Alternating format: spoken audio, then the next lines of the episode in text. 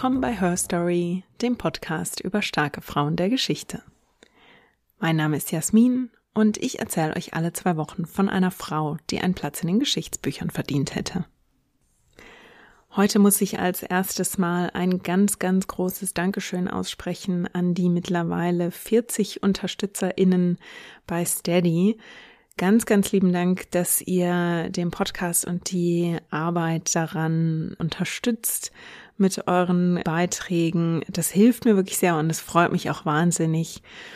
Wenn ihr auch zu diesem Kreis gehören wollt, dann schaut doch mal auf steady.de slash herstory vorbei. Wenn ihr den Podcast stattdessen aber lieber mit E-Mails und Reviews und Empfehlungen an eure Freundinnen unterstützen möchtet, dann freue ich mich darüber natürlich auch sehr. Die Kanäle und Links, wie ihr mich erreicht und wie ihr Herstory unterstützen könnt, die packe ich euch wie immer in die Show Notes. Ja, heute geht es um eine Frau, die unter gewöhnlichen Umständen wohl vergessen worden wäre. Anna Büschler führte im 16. Jahrhundert ein zunächst ganz angenehmes Leben als Tochter des Bürgermeisters von Schwäbisch Hall. Als sie dann aber nicht verheiratet wurde und gegen ihren Vater aufzubegehren begann, nahm eine ja verhängnisvolle Entwicklung ihren Lauf. Anna Büschler führte zunächst Affären und verstieß damit gegen die Moralvorstellungen ihrer Zeit. Ihr Vater fand schließlich Beweise für diese Affären und jagte seine Tochter daraufhin aus dem Haus. Anna Büschler fügte sich aber nicht einfach, sondern zog gegen ihren Vater und später gegen ihre Geschwister vor Gericht, um ihr Recht einzuklagen. Und dieser Rechtsstreit hielt die Stadt Schwäbisch Hall dann zwei Jahrzehnte lang in Atem. Anna Büschler wurde entweder 1496 oder 1498 geboren. Die Quellen rund um ihr Leben sind ja im Prinzip nicht vorhanden. Also man kann da wirklich nur auf ähm, äh, Geburts- oder Taufeinträge zurückgreifen. Aber letztlich können wir ihr Leben eigentlich nur durch die Gerichtsakten erzählen, die überlebt haben. Das sind im Prinzip die einzigen Spuren, die sie hinterlassen hat. Man kann also aus diesen Quellen rekonstruieren, dass ihre Eltern Hermann Büschler und Anna Büschler war. Sie wurde also nach ihrer Mutter benannt. Sie hatte mehrere Geschwister. Wir wissen von mindestens einer Schwester Agatha Büschler und einem Bruder namens Philipp. Es gibt offenbar auch einen Bruder namens Hermann. Ja, und Anna Büschler wuchs sehr zentral auf in Schwäbisch Hall im Büschlerhaus, das auch heute noch existiert. Das steht nämlich am Marktplatz, also wirklich sehr zentral in Schwäbisch Hall. Und das Büschlerhaus ist heute übrigens ein Hotel, nämlich das Romantikhotel Adelshof. Und ich glaube, wenn wir die Geschichte gleich hören, dann kann man so ein bisschen die Augenbrauen lupfen, weshalb das heute ein Romantikhotel ist. Für Anna Büschler war der Aufenthalt in diesem Haus gerade ja so nach ihrem 20. Lebensjahr nämlich wirklich alles andere als romantisch und auch wirklich blieb ihr nicht in guter Erinnerung. Also wie gesagt, sie ist 1496 oder 1498 geboren. Wir wissen nicht sehr viel aus ihren frühen Jahren. Wir wissen, dass ihr Vater ein sehr einflussreicher Mann in der Stadt war. Denn zum einen war Hermann Büschler durch Wein- und Immobilienhandel ähm, sehr wohlhabend geworden und ist durch diesen Wohlstand auch in die Politik aufgestiegen. Er wurde nämlich Ratsherr und wurde auch mehrmals Bürgermeister von Schwäbisch Hall, die damals eine freie Reichsstadt war.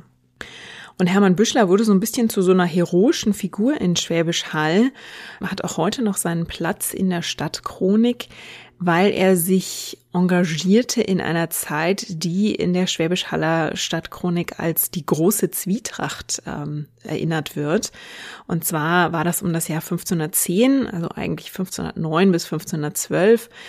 Das wurde ausgelöst durch einen Streit, weil der Städtmeister, wie der Bürgermeister damals genannt wurde, nämlich Hermann Büschler, gerne in die adlige Trinkstube der Stadt aufgenommen werden wollte, um dort also auch mal einen zu heben.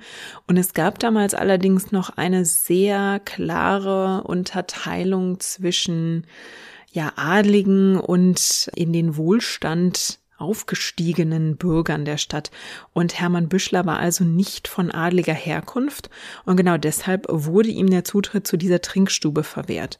Daraus entstand ein Streit, in dem also sich die wohlhabenden Bürger der Stadt doch dafür einsetzten, dass man diese Trennung endlich aufhebe und das fanden die Adligen der Stadt also nicht so toll. Daraus entwickelte sich wirklich ein handfester, eine handfeste Auseinandersetzung, die so hitzig wird, dass Hermann Büschler äh, zwischenzeitlich sogar aus der Stadt fliehen muss. Dann gibt es eine Verordnung, die zunächst den Adel bestätigt und sagt, diese Trinkstube ist weiterhin nur für den Adel ähm, zugänglich. Und dagegen wehrt sich Hermann Büschler auf sehr besondere Art. Er passt den Kaiser bei seiner Durchreise ab, Kaiser Karl V., und wirft sich vor dem Kaiser mit einem Strick um den Hals zu Boden und bittet ihn um eine Untersuchung dieser Vorgänge dort in Schwäbisch Hall und sagt, also wenn diese Bitte, die er nun vorträgt, nicht gerechtfertigt ist und sein Fall also nicht in seinem Sinne entschieden wird, dann lässt er sich dafür auch am Strang hinrichten. Also er macht einen wirklich wahnsinnig dramatischen Auftritt da vor dem Kaiser. Er geht da ein gewisses Risiko ein und er ist damit durchaus erfolgreich, denn der Fall wird tatsächlich nochmal aufgerollt und dann also zugunsten der Bürger entschieden und auch zugunsten von Hermann Büschler. Und weil er sich also dort so für die Bürger der Stadt eingesetzt hat, bekommt Hermann Büschler also in der kollektiven Erinnerung da eine besondere Erinnerung oder nimmt da einen besonderen Platz ein in der Stadtchronik. Ihr Vater wird also, ist also ein sehr hoch angesehener Bürger der Stadt, als Anna Büschler aufwächst und sie wird von ihrem Vater, der ja wie gesagt auch recht wohlhabend ist, auch einigermaßen verwöhnt. Also es ist zumindest überliefert, dass sie zunächst sehr gut eingekleidet wird und also ja ein recht angenehmes Leben leben kann. Und sie nimmt, das ist auch nicht ungewöhnlich, eine Stelle außerhalb des Hauses an, Sie arbeitet nämlich vor den Stadttoren für die Schenks von Limpurg. Dort ist sie, das nannte sich damals Beschließerin. Äh, das heißt, sie ist quasi zuständig für den, ähm, mehr oder minder den Haushalt. Ja, sie hat also dort quasi die Aufsicht über den Haushalt und überwacht bestimmte Arbeitsabläufe, nimmt aber auch selbst einige Arbeiten vor und zwar fertigt sie offenbar auch Hemden für den jungen Schenk Erasmus von Limpurg. Und dadurch kamen die beiden sich also näher, verbrachten offenbar auch relativ viel Zeit miteinander und wir sprechen davon, dass Anna jetzt ähm, so zwischen 18 und 20 ungefähr ist. Und in dieser Zeit beginnen die beiden offenbar ein Verhältnis. Jetzt sind Verhältnisse vor der Ehe im 16. Jahrhundert nicht unbedingt ungewöhnlich, aber üblicherweise werden die zu dieser Zeit sehr gut versteckt, weil es natürlich soziale Erwartungen gibt und dazu gehört eben, dass es keinen Sex vor der Ehe gibt und dass natürlich erst recht kein Kind vor der Ehe gezeugt wird. Wenn bei einem solchen Verhältnis die Frau also schwanger wurde, dann gab es normalerweise zwei Möglichkeiten. Das Paar wurde sehr oft einfach zur Hochzeit gedrängt, damit also kein uneheliches Kind geboren wurde. Das diente vor allem zur Absicherung der werdenden Mütter, also es kam denen eher zugute, denn wenn sich der Mann weigerte, seine schwangere Freundin zu heiraten und sie das Kind also unehelich zur Welt brachte, dann war das gleich eine doppelte Schande für das Kind und für die Mutter. Also die Geburt des unehelichen Kindes wurde mit roter Tinte ins Geburtenbuch eingetragen und war entsprechend äh, ja sofort offen ersichtlich und das war ein Dünkel, der dem Kind ein ganzes Leben lang anhaftete. Und anschließend war es dann oft so, dass die Mutter und ihr Neugeborenes aus der Stadt vertrieben wurden und dann eben sehen mussten, wie sie durchkamen. Und das bedeutete oft ein Leben in Armut, ein Leben, in dem sie betteln mussten. Und selbst wenn also das Kind später versuchte, in diese Stadt zurückzukehren, war eben durch diesen Taufeintrag sozusagen, ja, von vornherein schwebte da ein, ein Dünkel über diesem Kind. Im Vergleich dazu konnte der Mann sein Leben eigentlich relativ unbehelligt weiterleben, abgesehen von einer eventuellen Strafzahlung, die er leisten musste, weil er also vor der Ehe schon ein Verhältnis gehabt hatte. Aber grundsätzlich lag die größere Schande bei der Frau und ähm, das war eine Schande, von der sie sich ein Leben lang eigentlich nicht mehr befreien konnte. Das waren also bestimmt auch Gedanken, die Anna Büschler im Hinterkopf hatte, als sie dieses Verhältnis mit Erasmus von Limburg begann. Die beiden mussten also auch sehr aufpassen äh, während ihres Verhältnisses, dass Anna also nicht schwanger wurde. Insgesamt galt sie als äh, hübsche junge Frau, die auch mehrere ähm, Verehrer und Werber hatte. Und offenbar ist es so, dass ihr Vater all diese Brautwerber ablehnte aus verschiedensten Gründen. Und genau das wird also später noch eine große Rolle spielen im Streit zwischen Anna und ihrem Vater. Vielleicht ist es auch genau dieser Unwille ihres Vaters, sie zu verheiraten, der Anna dazu bewegt, sich also in dieses, in diese Affäre mit dem Schenk von Limburg zu stürzen. Die Affäre beginnt wahrscheinlich um oder kurz vor 1520. Sie besteht in jedem Fall schon, als 1520 die Mutter von Anna Büschler stirbt und ihr Vater daraufhin anordnet, dass Anna Büschler ihre Stellung in, im Haushalt der Schenks von Limburg aufgeben muss und stattdessen zu ihm zurückkehrt, um ihm den Haushalt zu führen. Man weiß, dass Anna dieser, dieser Bitte oder ja, es war eigentlich eine Anordnung, nur sehr ungern nachkam. Also sie wollte gern im Haushalt der Schenks von Limburg bleiben und wollte eben nicht unter diese, ja, die Aufsicht, die permanente Aufsicht ihres Vaters zurückkehren. Sie ist nun also geografisch getrennt von Erasmus von Limburg, der seinerseits auch viel reist mit seinem Vater. Die beiden beginnen also sich Briefe zu schreiben. Und in diesen Briefen versuchen sie immer mal wieder Rendezvous zu arrangieren. Sie versuchen sich abzustimmen, wer wann wohin reist und ob sich daraus ein und gleichzeitig gibt es in diesen Briefen auch immer wieder einen Austausch über die Gefühle füreinander der so ein bisschen verklausuliert ist, ähm, weil man natürlich damals nicht unbedingt so geschrieben hat, wie wir das heute tun würden. Dadurch, dass Erasmus von Limburg also ein Schenk ist, eine etwas höher gestellte Position hat als Anna, also er ist eben auch, gehört einem, einem Adel an und sie ist eben nicht adelig. Es gibt also einen äh, Standesunterschied zwischen den beiden, der sich auch aus diesen Briefen ablesen lässt. Also äh, Erasmus von Limburg schreibt im royalen Wir und sie redet ihn in den Briefen auch sehr respektvoll an, zumindest anfangs. Sie redet ihn nämlich mit Euer Gnaden an.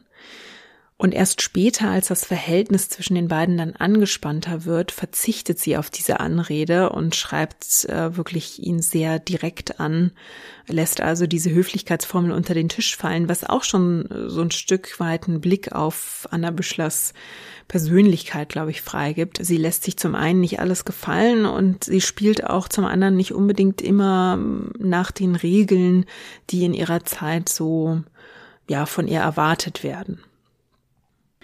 Dass es diese Briefe gibt, dass man in denen lesen kann, liegt daran, dass Erasmus von Limburg sie eigentlich bittet, die Briefe zu zerstören. Anna Büschler bewahrt sie aber ganz offenbar auf, weil sie ihr dann doch einiges bedeuten. Und diese Briefe fallen später ihrem Vater in die Hände, der sie dann wiederum aufbewahrt, um sie vor Gericht vorzulegen. Also sie werden quasi Teil der Gerichtsakte und sind deshalb zum Teil also heute noch erhalten. Anna ist also in diesen Briefen immer wieder besorgt, Erasmus von Limburg könne böse Gerüchte über sie hören. Und diese Gerüchte sind zum einen, dass sie recht aufreizend angezogen sich in der Gesellschaft von Schwäbisch Hall zeigt und sie wird damit zum Stadtgespräch. Also sie taucht offenbar einmal mit sehr auffallendem Kopfschmuck ausgerechnet zur Sonntagspredigt auf. Dieser Kopfschmuck ist offenbar so auffällig, dass der Pastor eine Woche später drüber spricht und ihn zum Teil der Predigt macht. Also ja, da muss sie schon wirklich, die Köpfe müssen sich sehr umgedreht haben nach ihr. Und ein anderes Mal ist es ein sehr aufreizendes Kleid, sprich ein Kleid, das überhaupt einen Ausschnitt hat und nicht bis oben hin sehr zugeknüpft ist, mit dem sie also auffällt. Und danach wird sie von ihrem Vater ermahnt, sie solle bitte keine Kleider tragen, die ja quasi den Blick auf ihren nackten Körper freigeben. Solche Gerüchte besorgen Anna also. Es gibt aber eine viel größere Sorge, die sie umtreibt, nämlich, dass Erasmus von Limburg davon hört, dass sie mit anderen Männern geflirtet hat und ihm fremd gegangen ist. Es ist in der Tat so in dieser Affäre, dass beide einander fremd gehen der Schenk von Limburg reist ja relativ viel und ist da auch mit seinem adeligen Hofstaat unterwegs, brüstet sich zum einen zwar vor denen mit der Affäre, die er hat, mit der hübschen Anna, aber ja, haut also auch immer wieder auf den Putz und dieses Gerede, das bekommt dann auch, ähm, kommt dann auch Anna zu Ohren. Und obwohl sie dann niedriger gestellt ist in der sozialen Gesellschaftsordnung, hält sie ihm das vor, wenn er sich gehen lässt und wenn er offenbar Nächte mit anderen Frauen verbringt. Sie bleibt also nicht in dieser Position, in der sie sich alles gefallen lässt, sondern sie zweifelt in den Briefen auch seine Emotionen und seine Gefühle für sie an und er sieht sich dann in der Rolle, dass er in den Antwortbriefen ihre Zweifel beschwichtigen muss und ihr seine Liebe schwören muss. Man kann leider nicht komplett im Wortlaut aus ihren Briefen zitieren, weil bei denen, die erhalten sind, ist es so, dass hauptsächlich die Briefe von Erasmus von Limburg erhalten sind, aus deren Text man quasi die Antwort auf Anna Büschlers Vorwürfe lesen kann. Aber die Art, wie er sich rechtfertigt, zeigt eben, dass sie ihm schon Vorhaltungen macht, wenn er sie ungerecht behandelt oder wenn er sie hintergeht, indem er andere Frauen trifft. Da sei natürlich dazu erwähnt, dass sie sich das gleiche Recht rausnimmt und das versucht zu überspielen, wenn sie wiederum mit anderen Männern geflirtet hat oder ihm vielleicht sogar fremdgegangen ist. Die beiden haben also so eine Art, ja, vielleicht On-Off-Beziehung, würde man heute sagen. Und 1524 hört Erasmus von Limburg dann auch, dass Anna Büschler mittlerweile eine weitere Affäre begonnen hat. Und zwar mit einem Mann namens Daniel Treutwein. Der ist Soldat und schlägt für adlige Auftraggeber damals die Bauernkriege nieder, die in der Umgebung immer wieder aufflammen. Und in dieser Affäre mit Daniel Treutwein bleibt auch dem neuen Werber nicht verborgen, dass er nicht der einzige für Anna Büschler ist.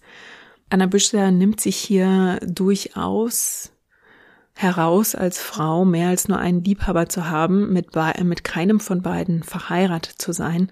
Und damit verstößt sie natürlich schon sehr gegen die Konventionen und Vorstellungen ihrer Zeit.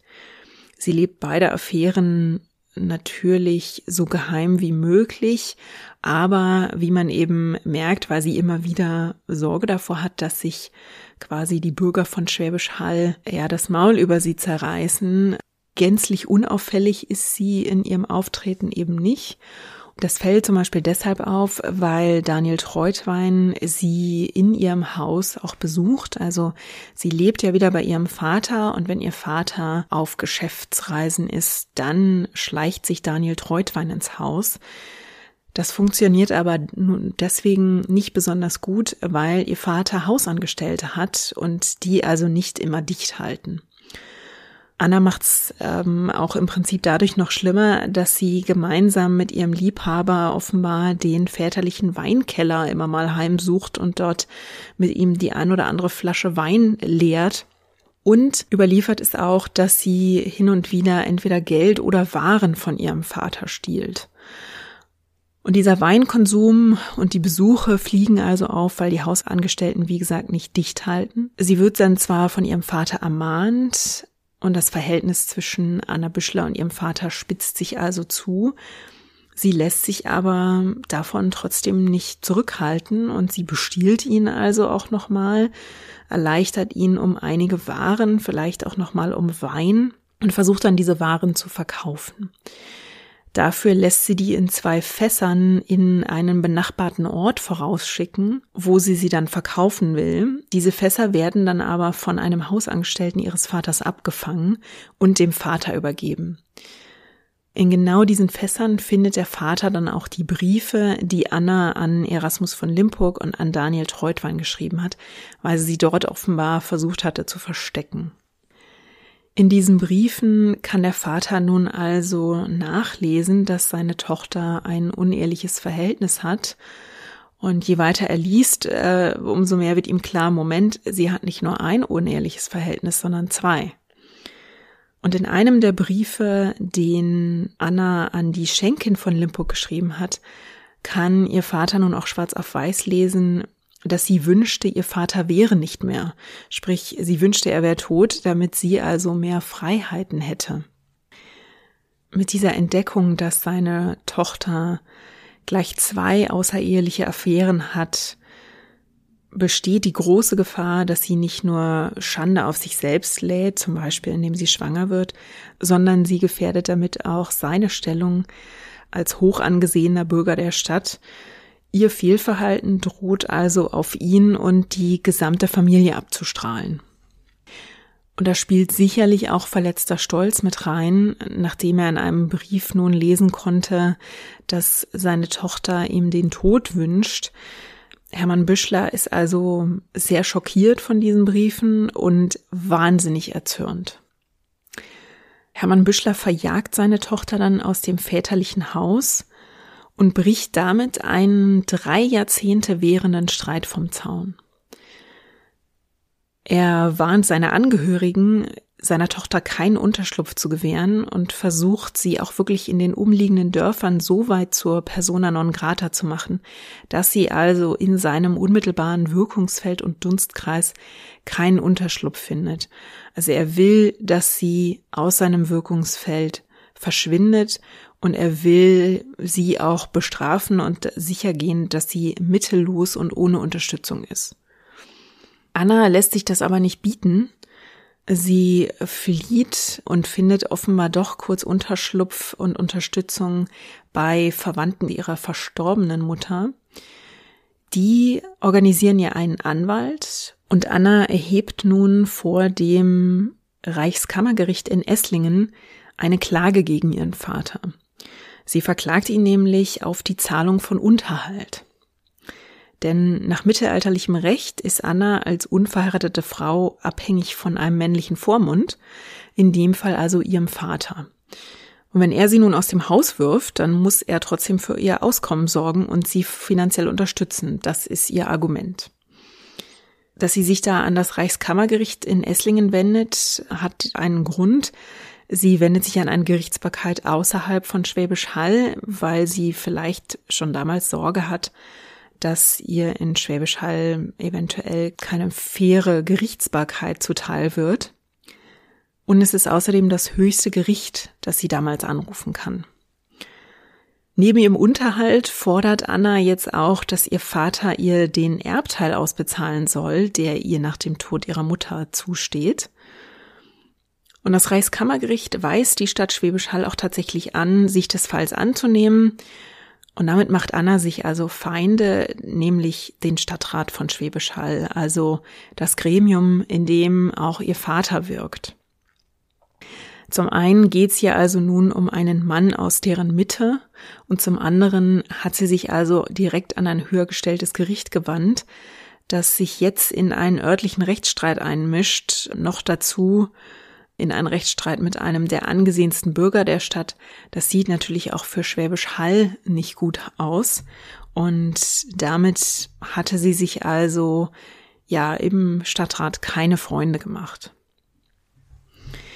Zusammen mit dieser Anweisung, den Fall zu verhandeln, schickt das Reichskammergericht dann ein Ersuchen im Namen von Anna, dass ihr sicheres Geleit in die Stadt versprochen werden soll, damit sie an dieser Anhörung teilnehmen kann. Denn theoretisch kann sie als ledige Frau, die also von ihrem Vater abhängig ist, wieder unter seine Vormundschaft genommen werden. Der Stadtrat sagt also zähneknirschend dieses sichere Geleit zu und es gibt am 12. September 1525 dann eine Anhörung. Mit ihrem Vater als früherem Bürgermeister der Stadt ist der Stadtrat natürlich nicht gerade unparteiisch. Äh, ihr Vater hat dort also wichtige Freunde sitzen und das zeigt sich relativ schnell in der Anhörung, denn Nachdem sie die Forderung für Alimente vorbringt, fordert Hermann Büschler 45 Tage Zeit, um eine Antwort auf die Forderung seiner Tochter zu formulieren. Anna protestiert, weil sie schon jetzt in Geldnot ist, aber der Stadtrat stellt sich auf die Seite ihres Vaters, lehnt ihren Protest ab und daraufhin fordert sie dann, man solle sie dann doch wenigstens so lange in der Stadt unterbringen und ihr die Unterkunft stellen, während sie auf die Antwort ihres Vaters wartet. Auch das wird abgelehnt und Anna sieht sich dann gezwungen, nach Esslingen zurückzukehren. Noch bevor sie dort eintrifft, wendet sich ihr Vater mit einer Art Eilantrag an das Reichskammergericht in Esslingen und dort zeichnet er ein Bild von seiner Tochter als aufmüpfig und widerborstig und eine junge Frau, die sich also nicht an seine väterlichen Weisungen hält und seine Vormundschaft ignoriert. Und er fordert das Gericht auf, dass er sie wieder in seine Obhut nehmen und nach Schwäbisch Hall zurückbringen darf. Was er dem Gericht nicht erzählt, ist, dass seine Tochter in Schwäbisch Hall ein Gerichtsverfahren gegen ihn angestrengt hat. Wenn man sich jetzt denkt, Moment, Anna Büschler hat doch aber selbst vor dem Reichskammergericht Klage erhoben. Ganz offenbar hat sie nicht mit den gleichen Beamten gesprochen oder Richtern gesprochen, mit denen ihr Vater sprach. Offenbar wusste die linke Hand hier nicht, was die rechte tat, oder aber ihr Vater hatte auch dort einflussreiche Freunde. So genau kann man das nicht mehr rekonstruieren. Am Ende ist es allerdings so, dass ihr Vater tatsächlich vom Reichskammergericht in Esslingen die Erlaubnis bekommt, am 11. Oktober 1525 seine Tochter wieder in seine Obhut zu nehmen. Hermann Büschler spürt seine Tochter dann auf, fesselt sie, wirft sie in einen Wagen und bringt sie von Esslingen zurück nach Schwäbisch Hall. Dort sperrt er sie bei sich zu Hause ein, indem er einen ihrer Füße in Ketten legt und diese Kette an einem schweren Eichentisch befestigt. Und auf diese Art wird Anna dann für sechs Monate im väterlichen Haus, also im Büschlerhaus, gefangen gehalten. Im April 1526 schafft sie es, aus dem Haus zu fliehen, da ist die Kette einmal nicht angelegt und sie klettert dann durch ein Fenster und flieht aus Schwäbisch Hall auf schnellstem Weg nach Heilbronn. Dort heiratet sie dann noch im gleichen Jahr einen Mann namens Hans von Leutzenbrunn. Der ist als Spieler bekannt, also man kann sich fragen, ist er jetzt wirklich der allerbeste Ehemann? Aber vermutlich heiratet sie ihn, weil sie sich damit unabhängiger macht von ihrem Vater. Also ich habe ja gesagt, als, als unverheiratete Frau ist ihr Vater ihr rechtlicher Vormund und für verheiratete Frauen wird der Ehemann der Vormund. Zum Beispiel ist es bei verheirateten Frauen auch der Ehemann, der sie vor Gericht vertritt. Und vielleicht versucht sie also auf diese Weise sicherzugehen, dass sie nicht erneut verschleppt wird von ihrem Vater, und weil also durch die Hochzeit ihr Ehemann nun zu ihrem rechtlichen Vormund wird, erhebt er nun auch in ihrem Namen erneut Klage für sie vor Gericht. Diesmal verklagt Anna ihren Vater, weil er sie verschleppt und eingesperrt hat, und sie verklagt auch den Stadtrat von Schwäbisch Hall, weil die Beamten dort ihre sechsmonatige Gefangenschaft im Haus des Vaters einfach akzeptiert haben und den Fall dann auch nicht aufgenommen haben. Also Sie wirft den Beamten nicht nur vor, diese Gefangenschaft einfach hingenommen zu haben, sondern auch, weil sie den Fall nicht vorangetrieben haben, quasi den Fall ein Stück weit verschleppt zu haben. Der Stadtrat von Schwäbisch Hall legt dagegen Widerspruch ein. Und am Ende, es gibt ein Hin und Her und am Ende fällt der Rechtsstreit dann zurück auf den ersten Punkt, gegen den Anna ursprünglich Klage erhoben hatte, nämlich er reduziert sich wieder auf den Streit um den Erbteil, der ihr nach dem Tod der Mutter eigentlich zugestanden hätte. Dieser Zwist wird, also die Gerichte arbeiten offenbar im 16. Jahrhundert nicht wahnsinnig schnell, denn der Zwist zieht sich tatsächlich einige Jahre hin und 1528 geschehen dann zwei Dinge. Hermann Büschler heiratet ein zweites Mal und einer von Annas Brüdern stirbt. Durch diese zweite Ehe und durch den Tod des Bruders und weil Anna auch selbst geheiratet hat, hat sie nach damaliger Rechtsprechung jetzt ein besseres Standing, einen besseren Ausgangspunkt bei ihrer Forderung auf die äh, Ausbezahlung des mütterlichen Erbteils. Und Hermann Büschler begreift das offenbar und bietet ihr deshalb also einen Deal an. Er bietet ihr an, dass er ihr und ihrem Mann 397 Gulden auszahlt, wenn sie zusichern, dass damit alle Forderungen beigelegt sind und sie also nicht nochmal gegen ihn wegen dieses Erbes vorgehen. Nach dem Testament und so einer Art Ehevertrag zwischen Hermann Büschler und seiner verstorbenen Frau hätte aber insgesamt ein Erbe von 3400 Gulden zwischen den vier Kindern aufgeteilt werden sollen. Anna hätten also eigentlich über 800 Gulden zugestanden und sie sollte nun also nicht einmal die Hälfte davon bekommen. Jetzt habe ich ja gesagt, dass Annas Ehemann ein Spieler war und das Paar steckte also offenbar bereits in so großen finanziellen Schwierigkeiten, dass sie nicht lange überlegten, sondern die Vereinbarung annahmen. Sehr kurz danach fanden die Eheleute dann allerdings heraus, dass Hermann Büschler also ein Anwesen der Familie auf den Sohn übertragen hatte, ohne die anderen Geschwister auszubezahlen, und da dämmerte ihnen dann, dass diese Vereinbarung ja doch nicht so großzügig gewesen war, wie sie vermutet hatten. Anna und ihr Ehemann ziehen also erneut vor Gericht und beklagen nun, dass diese Vereinbarung unter Vorspielung falscher Tatsachen zustande kam. Hermann Büschler wird in diesem Fall auch tatsächlich vom Stadtrat in Schwäbisch Hall gerügt, was allerdings auch damit zu tun hat, dass sein Verhalten, seine vorherige Gefangennahme der eigenen Tochter in der Stadt tatsächlich nicht so gut ankam. Also das ist das einzige Mal, kann man, so viel kann ich schon verraten, dass er für seine Handlungen dann doch tatsächlich Konsequenzen spürt. Er muss wegen der Gefangennahme seiner Tochter den Sitz im Stadtrat aufgeben und er wird wegen dieser Vereinbarung, die er mit seiner Tochter und ihrem Ehemann getroffen hat, zumindest gerügt und wird dann angehalten, künftig eine jährliche Aufstellung des finanziellen Werts des Erbes anzufertigen. Und außerdem muss er die Kosten für diesen Rechtsstreit tragen, die Anna und ihr Mann in diesem Streit entstanden sind. Damit haben die beiden zwar theoretisch Recht bekommen, aber wirklich wieder gut gemacht ist der Betrug des Vaters nicht. Also sie bekommen keinen größeren Erbteil zugesprochen, sondern im Prinzip ja, wird dem Vater da so ein bisschen auf die Finger gehauen und das war's dann. Und Hermann Büschler geht dann in den folgenden Jahren prompt dazu über, seine, seine Tochter um so ziemlich alles zu bringen, was er nur kann. Also er will sicher gehen, dass sie nach seinem Tod so gut wie gar nichts von seinem Vermögen bekommt. Er will sie so umfassend enterben, wie er nur kann. Und als er dann 1543 stirbt, ist Anna tatsächlich beinahe komplett aus dem Testament ausgeschlossen. Das damalige Recht spricht Kindern zwar schon eine Art Pflichterbteil zu, aber Hermann Büschler hat wirklich alles andere unter seinen anderen Kindern aufgeteilt. Und für Anna ist das deshalb besonders fatal, weil nur einen Monat nach dem Vater auch ihr Ehemann stirbt. Ihr Mann hinterlässt ihr bei seinem Tod einen Berg Schulden, der sich den Akten nach auf rund 1000 Gulden beläuft.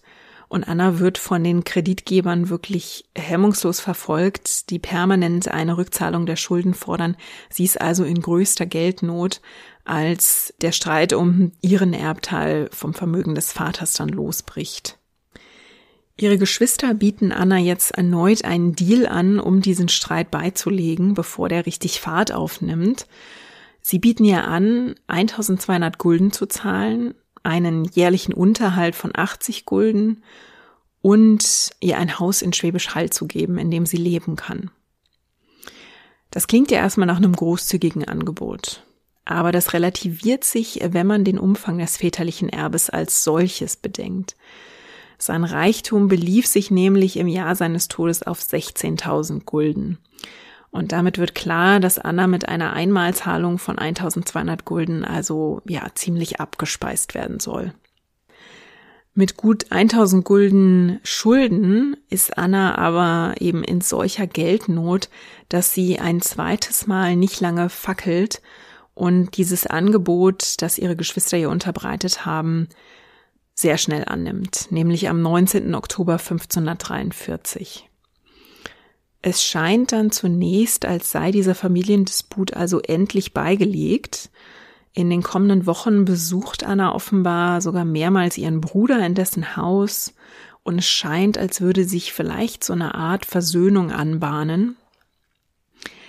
Aber schon ein halbes Jahr nach der Übereinkunft dreht sich das und der Rechtsstreit bricht erneut los. Anna sagt, sie sei bei dem Deal betrogen worden und ihr Bruder habe sich entgegen der Vereinbarung auch geweigert, ihre ausstehenden Schulden tatsächlich zu bezahlen. Also der soll versucht haben, alle Kreditgeber wirklich aufs genaueste zu prüfen, was ja erstmal nichts Schlechtes ist sie dann aber runterzuhandeln oder ähm, nur Teilbeträge zu bezahlen, was dann dazu führte, dass die Kreditgeber wieder bei Anna auf der Schwelle standen und die ausstehenden Schulden einforderten. Und daraus schloss Anna dann also, dass ihr Bruder eigentlich kein wirkliches Interesse hatte, ihre Schulden wirklich permanent beizulegen. Das schaukelt sich schnell so auf, dass Anna also erneut den Rechtsweg sucht ihre Geschwister daraufhin mit Festnahme drohen und Anna einmal mehr aus Schwäbisch Hall fliehen muss. Diesmal flieht sie nach Speyer und dort wandte sie sich dann so vehement gegen ihre Geschwister und erzählte jedem, der es hören wollte oder auch nicht, von den Untaten ihrer Geschwister, dass die daraufhin eine Klage wegen Verleumdung erheben. Daraufhin reiste ein hoher Beamter aus Schwäbisch Hall dann nach Speyer und versuchte also dort den Streit zu schlichten. Er lädt Anna und ihren neuen Anwalt in Speyer zu einer Aussprache ein, bei der auch eine Delegation aus Schwäbisch Hall anwesend ist. In seiner Beschreibung, also er sagt später als Zeuge im Prozess aus, beschreibt er Anna als ziemlich schrille Frau, also er versucht sie im Prinzip durch seine Beschreibung schon zu diskreditieren und ihre Vorwürfe quasi zu untergraben. Was aber wohl unbestritten ist, ist, dass diese Aussprache katastrophal verläuft. Also beide Seiten sind so schnell, so erzürnt übereinander, dass Anna schließlich das letzte bisschen Etikette vergisst und den Anwesenden verkündet, was sie von dem Deal mit ihren Geschwistern hält Sie sagt nämlich, hätte sie an dem Tag, als sie diese Vereinbarung unterschrieben hat, gewusst, was sie jetzt weiß, nämlich wie sie da betrogen werden soll, hätte sie ihre Röcke gerafft und mitten im Gerichtssaal damals, Zitat, den vulgärsten körperlichen Akt vollzogen. Also ihr könnt euch denken, was damit gemeint ist. Ja, die Anwesenden waren natürlich geschockt und an dem Punkt kann man dieses, diese Aussprache wohl endgültig als gescheitert äh, bezeichnen. Natürlich sorgte die Delegation und auch dieser Beamte aus Schwäbisch Hall dafür, dass die Stadt bald über nichts anderes sprach als über Annas unflätige Worte. Und die hätten sie im Übrigen eigentlich auch sehr in Schwierigkeiten bringen können. Nach dem damaligen Glauben traten so unflätig und widerborstig und aufmüpfig nämlich nur eine Sorte Frauen auf, nämlich Hexen. Und denen drohte damals die Hexenverfolgung. Also Anna hatte Glück, dass da nicht noch eine, eine neue Dimension eines Rechtsstreits aufgetan wurde. Aber was ihr Ansehen in der heimischen Bevölkerung anbelangte, tat sie sich mit diesem Auftreten natürlich auch keinen Gefallen. Der Fall geht also vor Gericht und Anna gibt dann dort auch an, dass sie zur Unterschrift dieser Vereinbarung gedrängt worden sei. Sie sagt, sie habe die Vereinbarung nicht lesen dürfen. Man habe quasi die Türen zum Saal blockiert und sie gezwungen zu unterschreiben. Vorher hätte man sie nicht gehen lassen. Und später behauptete sie auch noch, vielleicht um diese, um diesen Vorwurf zu untermauern, dass sie bei der Unterschrift unter dem Einfluss von Alkohol gestanden hätte. Aber immerhin setzt der Stadtrat in Schwäbisch Hall im April 1544 eine Anhörung an. Anna hatte ein weiteres Mal darum gebeten, dass man ihr sicheres Geleit äh, zusichert für die Anreise zu dieser Anhörung. Der Stadtrat von Schwäbisch Hall weigerte sich allerdings, und so reiste Anna also nicht pünktlich zu dieser Anhörung an, woraufhin der Stadtrat ein, eine Anordnung ausgab, dass sie sich quasi einer Gerichtsanhörung widersetzt hatte und damit nun verhaftet werden konnte. Und tatsächlich, als Anna verspätet zu dieser Anhörung anreist, wird sie noch auf dem Weg zur Anhörung in Münkheim verhaftet, nach Schwäbisch Hall gebracht und dort für sechs Wochen eingekerkert. Und in der sechsten Woche dieser Gefangenschaft wurde sie krank und musste in ein Hospital verlegt werden, wo sie dann ans Bett gekettet wurde. Also hier vollzieht sich eine gewisse Wiederholung der Erfahrung, die sie Jahre zuvor mit ihrem Vater gemacht hat, der sie im heimischen Haus einsperrt und dort an den Eichentisch kettet. Und die Ereignisse wiederholen sich wirklich beinahe komplett, denn Anna gelingt einmal mehr die Flucht und sie flieht diesmal nach Rottweil und wendet sich dort an das Gericht und klagt nun also gegen ihre Festnahme. Mit dieser Klage hat sie dann auch Erfolg, denn das Gericht in Rottweil verhängt tatsächlich eine Strafe über die Stadt Schwäbisch Hall. Die Stadt soll 25 Gulden zahlen, die der Stadtrat allerdings nie zahlen wird dieses Unrecht, was Anna da widerfahren ist, das lässt sie auch in den kommenden Jahren nicht los. Und sie verbringt die nächsten acht Jahre damit, immer wieder zu versuchen, diesen Fall vor Gericht zu bringen und ihn dort, ja, voranzubringen. Dafür heiratet sie auch 1546 ein zweites Mal, diesmal einen Mann namens Johann von Sporland, um also ihre, ihre Chancen zu erhöhen. Sie hat also wieder einen Mann, der sie vor Gericht vertritt und damit hat sie zumindest eine Person an ihrer Seite, die mit ihr zusammen ihre Interessen vertritt. Das Paar wendet sich dann erneut an das Hohe Gericht in Esslingen, um die Vereinbarung von 1543 zwischen Anna und ihren Geschwistern für null und nichtig erklären zu lassen und zu erwirken, dass man ihr ihren gerechten Erbteil am Erbe des Vaters zuspricht. 1550 wird dann tatsächlich eine Verhandlung angesetzt und über die nächsten zwei Jahre werden dann mit Unterbrechungen 39 Zeuginnen vernommen. Also ich habe ja schon gesagt, die Gerichtsprozesse liefen damals offenbar sehr langsam. Deswegen zieht sich diese Verhandlung also zwei Jahre lang hin. Und im Laufe dieser Verhandlungen sagt ihr Anwalt dann auch plötzlich aus, dass Anna die Vereinbarung mit ihren Geschwistern ohne Zwang unterschrieben habe und dass er selbst im Übrigen das Dokument und auch das Testament ihres Vaters nie gelesen habe. Da muss man sich fragen, weshalb der Mann überhaupt ihr Anwalt war. Und genau das fragt Anna sich auch und erhebt dann den Vorwurf, dass sogar ihr Anwalt mit ihren Geschwistern und dem Stadtrat unter einer Decke steckte und also nicht für, sondern gegen sie gearbeitet hat. Kurz bevor die Zeugenvernehmungen dann abgeschlossen sind, stirbt Anna Büschler sehr überraschend im Januar 1552 mit Mitte 50. Woran sie starb, ist zwar nicht überliefert, aber dass sie mit Mitte 50 starb, entspricht in etwa der damaligen Lebenserwartung. Ihr Witwer verfolgt den Fall dann noch bis 1554, weil ihr Erbteil nun als Witwer auf ihn übergegangen ist. Aber am Ende scheitert er und so endet dieser Gerichtsfall rund um Anna Büschler dann doch sehr abrupt und bleibt auch im Prinzip ungelöst. Und so bleibt Annas Fall vor Gericht zwar erfolglos, hinterlässt aber eine Spur in der Geschichte, nämlich die Spur von einer Frau, die sich nichts gefallen lässt.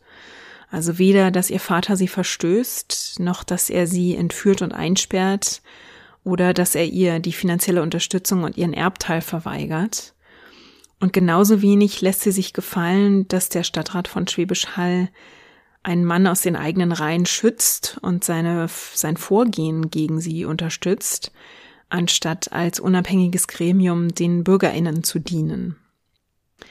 Anna Büschler wendet sich also gegen Bevormundungen und Benachteiligungen und auch gegen eine gewisse Korruption der Obrigkeit.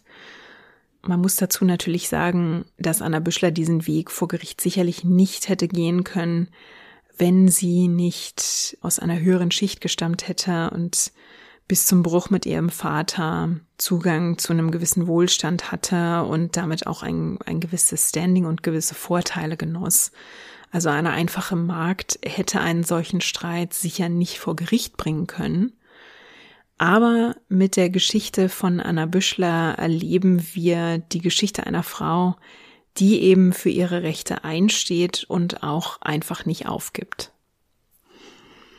Damit haben wir also heute auf eine vielleicht etwas ungewöhnlichere Geschichte geschaut, aber ich finde es auch mal ganz schön, so einen Ausschnitt zu beleuchten, auch wenn in diesem Fall Anna Büschlers Rechtsstreit nicht in ihrem Sinne ausging und auch wenn Anna Büschler in der bundesweiten Geschichte jetzt nicht unbedingt bekannt ist, kann ich mir vorstellen, dass sie in Schwäbisch Hall in der Stadtgeschichte doch eine gewisse Bekanntheit hat. Also wenn unter euch HörerInnen dabei sind, die aus Schwäbisch Hall sind und die vom Fall Anna Büschler schon mal gehört haben, dann schickt mir doch eine E-Mail oder eine Nachricht auf Social Media. Ich bin gespannt, was ihr sagt, ob ihr davon schon mal gehört habt.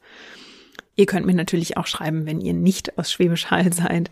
Äh, wenn ihr Gedanken habt zur heutigen Folge, dann ja, schickt mir doch eine E-Mail an feedback at herstorypod.de oder lasst mir eine Nachricht auf Twitter oder Instagram da. Dort findet ihr mich unter herstory-pod.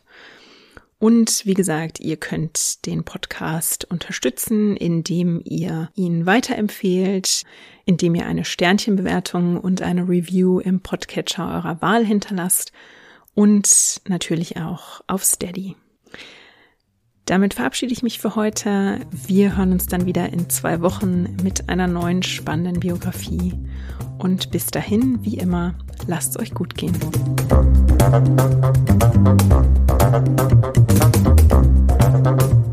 Musik